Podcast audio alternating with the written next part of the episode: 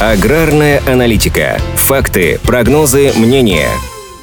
Аграрные аналитические центры к середине мая сообщили об опережающих темпах сева сахарной свеклы в регионах страны. При этом, по данным Института конъюнктуры аграрного рынка ИКАР, на 23 мая общая площадь посева сахарной свеклы в России составила 1,3 миллиона гектаров. Столько же, как итоговые посевные площади под этой культурой в прошлом году. Тогда общий сбор урожая по данным Росстата достиг 41,7 миллионов тонн. И в этом году эксперты видят предпосылки для превышения данного показателя. Положительную динамику посеву сахарной свеклы обеспечивают в основном регионы Поволжья и Урала, где к третьей декаде мая засеяно на 25% больше площадей, чем год назад к этому же времени. Разница уже сейчас составляет около 30 тысяч гектаров. Для сравнения, в ЮФО и ЦФО на текущий момент площадь посева сахарной свеклы всего на 4 тысячи гектаров больше, чем в прошлом году. До конца посевной остается совсем немного времени, но общая площадь под сахарной свеклой свеклой будет расти. В Минсельхозе прогнозирует посев на еще около 10 тысяч гектаров, а в ИКАР рассчитывают, что российские аграрии успеют засеять еще 30 тысяч гектаров. Небольшие сдвиги в графике посевной связаны с неблагоприятной погодой весной в ряде регионов, особенно в Черноземье. Обильные дожди переувлажнили почву, поэтому сроки посевной кампании пришлось сдвигать. Из-за погодных условий могут возникнуть проблемы и с урожаем. Аграрии отмечают, что часть посевов в центральных регионах в первой половине весны погибла из-за ночных заморозков.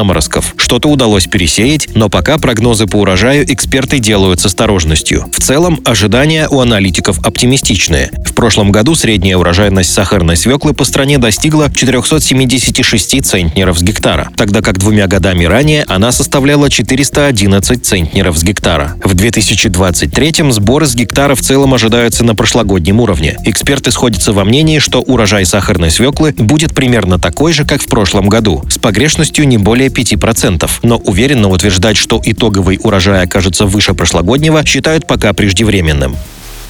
Аграрная аналитика подготовлена по заказу компании «Сингента».